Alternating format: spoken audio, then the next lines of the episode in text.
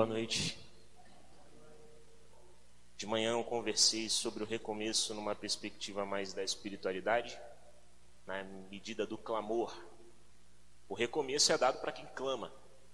Porque se novos começos são dons de Deus, Deus dá presente para quem quer o presente. E o clamor é uma forma de dizer: Eu quero, Senhor. Eu quero uma novidade de vida. Eu quero uma novidade de vida. E hoje eu queria falar sobre o recomeço numa perspectiva missionária. Porque você é um agente de recomeço na vida do mundo. Você é um agente de novos começos na vida das pessoas com quem você está cruzando na rua. Você é um agente de recomeço. Porque quando Jesus ele te liberta, ele não te liberta somente, ele te liberta para algo. Por exemplo, de manhã eu estive no livro de Êxodo e existiu uma promessa que Deus se lembrou quando o clamor subiu até ele. Que promessa? A promessa feita lá para os pais da fé de Israel, Abraão, Isaac e Jacó. Em Abraão ele falou assim: é, Eu vou escolher vocês para que vocês abençoem as famílias da terra. Então a libertação daquele povo escravizado lá no Egito é uma libertação para uma missão, então, os novos começos que Deus nos dá individualmente, em comunidade, são novos começos para. Por isso que você é um agente do recomeço. Você é um agente de novos começos. O mundo para recomeçar dia após dia. O mundo para se conscientizar de que a misericórdia de Deus vai se renovando, dando novos começos, ele precisa de agentes, porque Deus ele tem braço e perna e mão e isso chama igreja. Chama igreja. A mão de Deus no mundo é a igreja. Então você é um agente de recomeço. E eu queria orar. Já pode abrir a sua Bíblia, estarei em Mateus capítulo 9. Vou ler o versículo 35 até o versículo 38. Mateus 9, 35 a 38. Jesus percorria todas as cidades e povoados, ensinando em suas sinagogas e pregando o evangelho do reino enquanto curava toda sorte de doenças e enfermidades. Ao ver a multidão, teve compaixão dela, teve compaixão, porque estava cansada e abatida, como ovelhas sem pastor. Então disse aos seus discípulos: A colheita é grande, mas poucos os operários.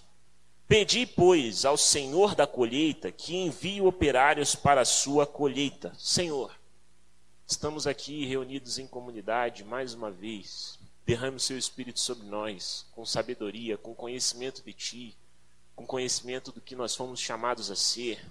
Venha sobre nós, Senhor, em nome de Jesus, curando quem está abatido, renovando o ânimo, conduzindo ao arrependimento quem precisa ser conduzido. Esteja sobre nós agora, Senhor, e usa-me. Em nome de Jesus, amém. Jesus, ele está sendo, nesse pedaço de texto que a gente leu, narrado depois de fazer dez curas. Foram dez milagres, assim, mais ou menos, que Jesus fez depois de fazer o sermão da montanha. Então ele pregou, desceu do monte, e os capítulos 8 e 9 de Mateus estão narrando o que aconteceu depois que ele desceu do monte e começou a andar no meio do povo. E a conclusão que o texto dá é que enquanto ele percorria todas as cidades e povoados, ao ver a multidão, ele tem compaixão. Ele tem compaixão. Ele anda no meio do povo e tem compaixão. E compaixão ela é algo interessante porque é, a compaixão talvez possa ser entendida na expressão sentir, então agir. Porque essa palavra compaixão, ela tem a ver com as entranhas que mexeram. Ele andou no meio do povo e, e ele foi sentindo os afetos de Jesus foram assim abalados. Suas emoções foram mexidas. Porque ele olhou e viu que estava todo mundo abatido, cansado, machucado, oprimido.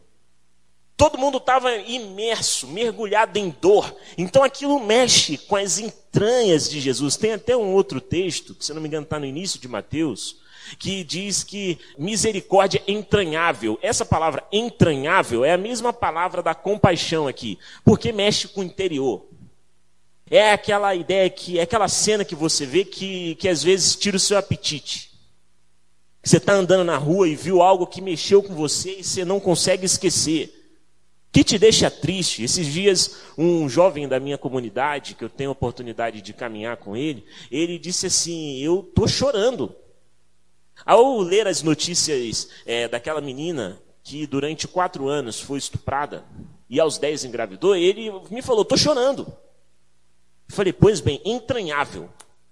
A compaixão tem essa, essa dimensão do sentir. Jesus sentiu.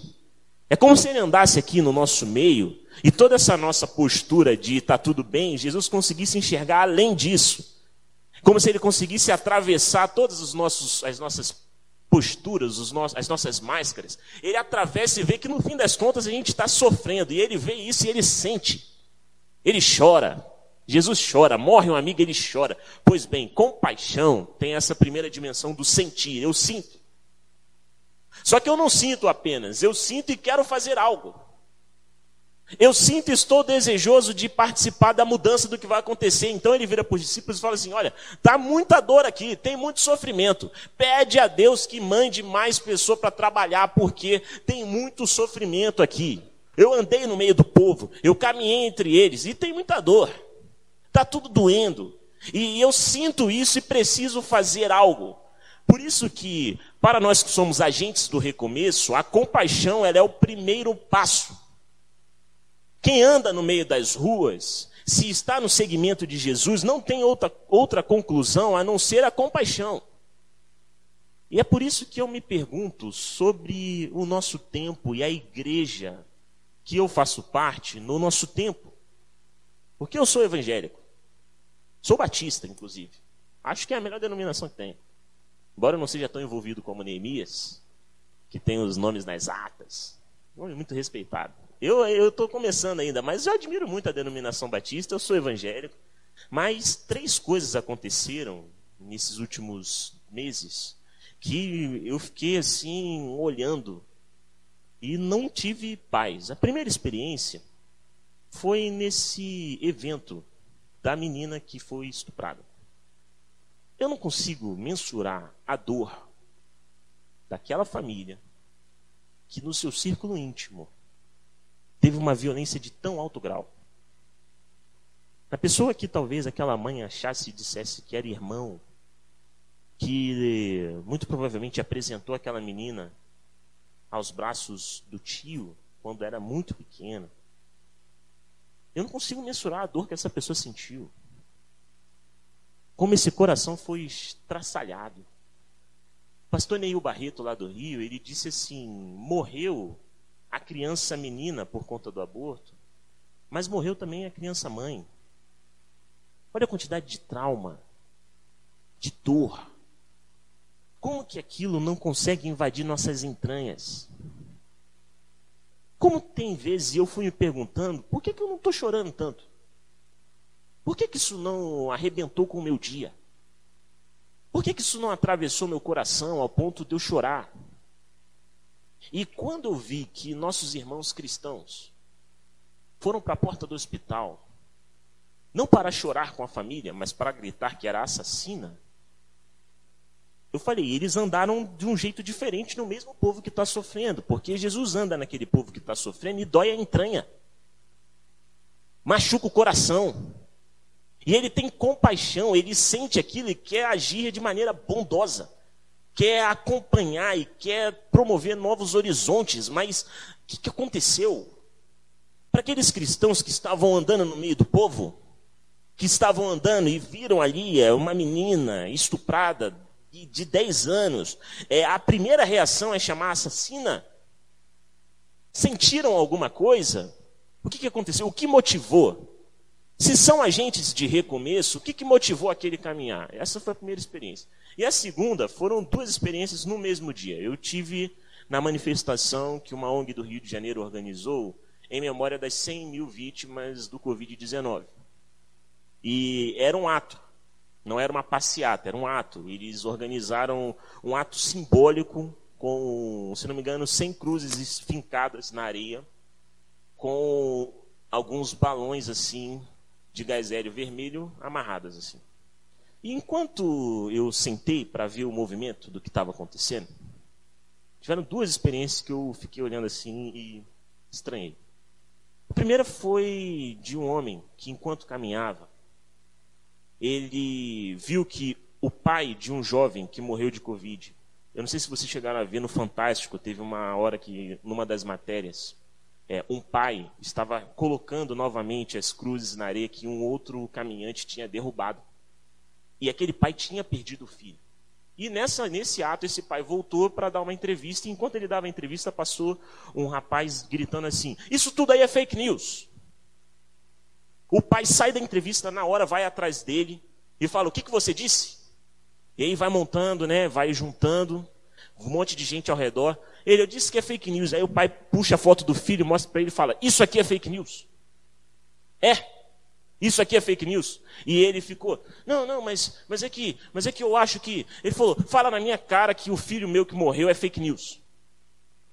O que, que passou no coração de alguém que quando viu um pai em luto, não sente, não dói, não machuca, não, não se compadece, não disponibiliza o coração ao chorar junto? Que conclusão chega uma pessoa dessa? E o segundo caso foi o caso de uma pessoa que estava a favor da manifestação e do ato. Eu cheguei na praia e vi um rapaz vestido de Batman. Eu logo estranhei que eu falei, não é, não é do Antônio fazer esse tipo de, de imagem aqui. Ele vestido de Batman, um calor de uns 35 graus no Rio de Janeiro, sem o vento que aqui em Cabo Frio tem que deixa tudo mais, mais leve, e ele vestido de Batman e com uma placa assim, Bolsonaro genocida, tal, tal, tal, tal, tal, tal. E eu olhei e falei, não, o, o, Antônio, que era o organizador, ele não costuma fazer esse vínculo diretamente. Ele não faz esse vínculo partidário. Ele pega alguns fatos e escancara alguns fatos, 100 mil mortes. E aí eu conversei com um amigo e ele falou, não, aquele cara não faz parte da manifestação, só que ele estava lá para arrumar briga.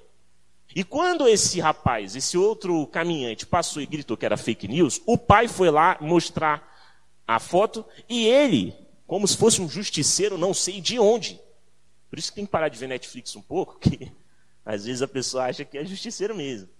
Ele chegou lá e quase, quase caiu na mão, como diz aqui no nosso Rio de Janeiro. Quase brigou com a pessoa, com raiva querendo ir para cima. Fala que é fake news, porque e o Bolsonaro aquilo, e o Bolsonaro isso, e tal, tal, tal, tal, tal. E eu me pergunto o que, que passa no coração daquela pessoa que não estava nem aí para o pai. Não estava nem aí para o pai. O pai que tinha sido atravessado por aquela experiência, ele não estava nem aí. Ele queria era brigar.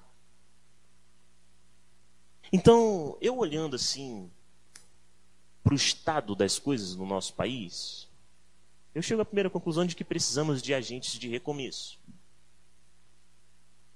E os agentes de recomeços do segmento de Jesus são pessoas que têm compaixão, elas sentem, então agem. Elas sentem, então agem.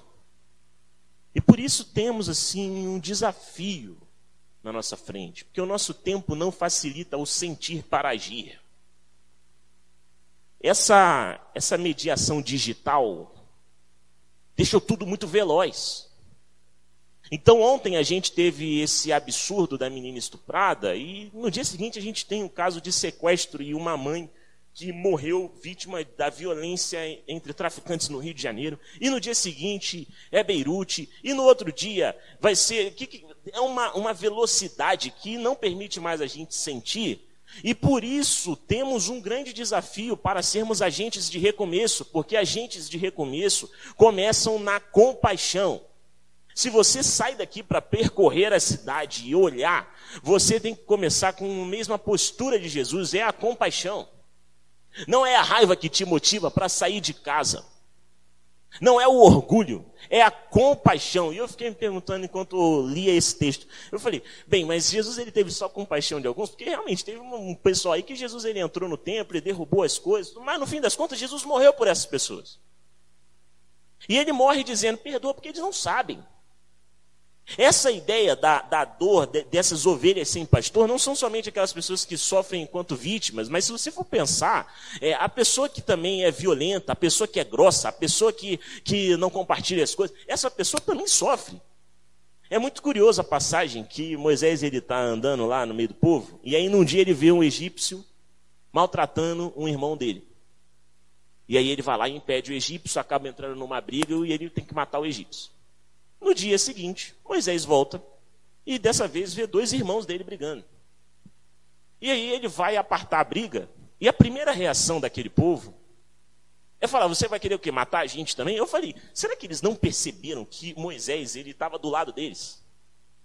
É isso, porque a dor, o cansaço, vai nublando a nossa consciência, vai nublando o nosso entendimento, vai machucando, a gente vai perdendo o jeito de olhar certo para as coisas. Então, Jesus percorre pelo lugar e ele tem compaixão, porque ele sabe que, no fim das contas, está todo mundo sofrendo a ausência de Deus. Se no Éden a gente foi expulso graciosamente da presença de Deus, a gente quis viver por nós mesmos, nós somos abandonados a nós mesmos. No fim das contas, tudo resulta disso. E esse texto que nos convida a ser agentes de recomeço propõe alguns desafios. O primeiro é que eu imagino que tem gente que nem percorre mais as ruas. Talvez você esteja aqui hoje e tenha se esquecido de que o convite de Jesus não é para te levar para o céu. O convite de Jesus é para te colocar no, na sinalização do reino de Deus.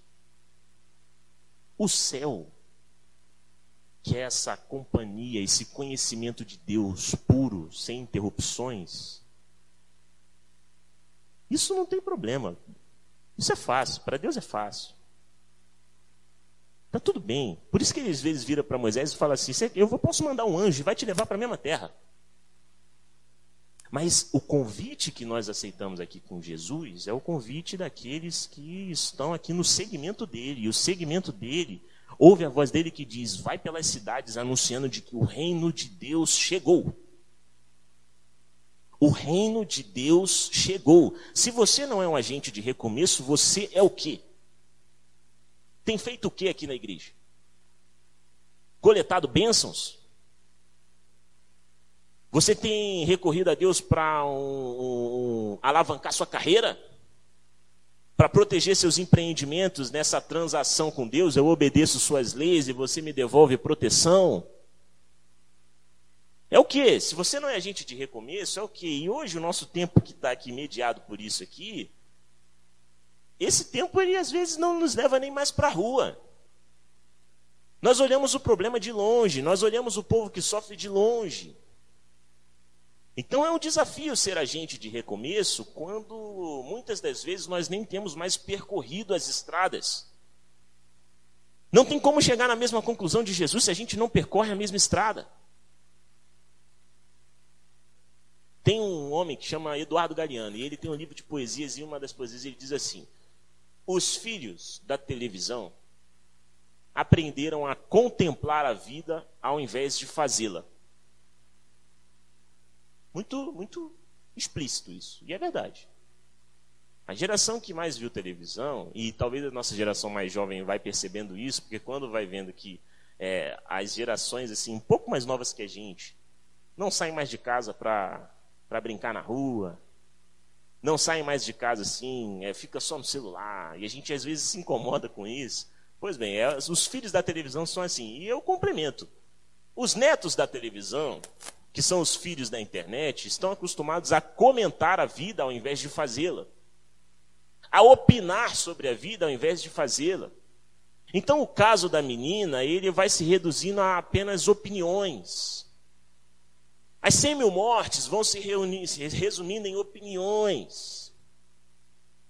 Por isso que é um desafio ser agente de recomeço, porque a gente não percorre mais as estradas, mas pode ser que o seu caso seja outro. Que você até quer ser um agente de recomeço, porque olha, anda pela estrada e vê que está tudo ruim, que tem muita gente sofrendo, só que a emoção que te atravessa, as suas entranhas, elas são reviradas pela, pela raiva. É esse Batman, justiceiro, que viu aquilo ali e quis bater, quis ir para cima, quis afrontar. Vai pro pau, eu vou brigar. É um desafio ser agente de recomeço no nosso tempo, marcado por relações de ódio. Deus te libertou e deu novos começos para a sua vida para que você seja um agente de recomeço. Você não está aqui à toa. Você é um agente de recomeço. E agentes de recomeço têm o seu início na compaixão. Tem o seu início na compaixão. Então, o que eu gostaria que você lembrasse hoje, quando você fosse embora? Eu sou um agente de recomeço. Eu preciso percorrer as mesmas estradas que Jesus. Percorrer essas estradas, lembrando de que isso é o alvo da minha vida, não é ter um emprego perfeito. Não é à toa que quando o apóstolo Paulo vai orientando as pessoas que estão desempregadas, ele não fala trabalha. Ele fala trabalha para sustentar alguém. Seu trabalho não é para você e sua casa, seu trabalho é para você, sua casa, os próximos, para toda a comunidade que tem necessidade. Sua faculdade, seus projetos de vida. A escolha da sua, é, da sua profissão, ela precisa ser atravessada por esse convite de Jesus, dizendo que percorra as cidades, anunciando que o reino de Deus está próximo. Você é um agente de recomeço. Então isso tem que atravessar tudo que você está planejando para a sua vida. Ah, Israel, eu não tenho um emprego dos sonhos. É isso mesmo, não, às vezes não tem como. Mas nesse emprego, você não está no emprego apenas, você é um agente de recomeço. Jesus nos chama, nos atrai para uma missão. Por isso, bem concluiu o Papa Francisco. Se tirar a missão, não tem mais nada. A missão não é um adorno opcional da sua vida de fé. Ela não é um adorno que se você tirar, você continua de pé. Se você tirar a missão, você tira a sua vida de fé. Ela não se desenvolve em outro lugar. E essa missão não é a missão é, que você atravessa países. É a missão sempre que você atende uma necessidade.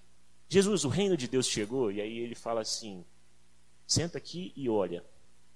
Os cegos recuperam a visão, os oprimidos estão sendo libertos. Quem, quem era mudo está falando. Quem era paraplégico está andando. Quem tinha fome não tem mais. Relações caídas não estão mais caídas, elas estão se renovando.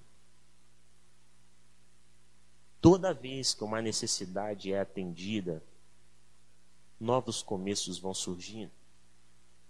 Você é um agente de recomeço. O que tem te impedido? Feche seus olhos.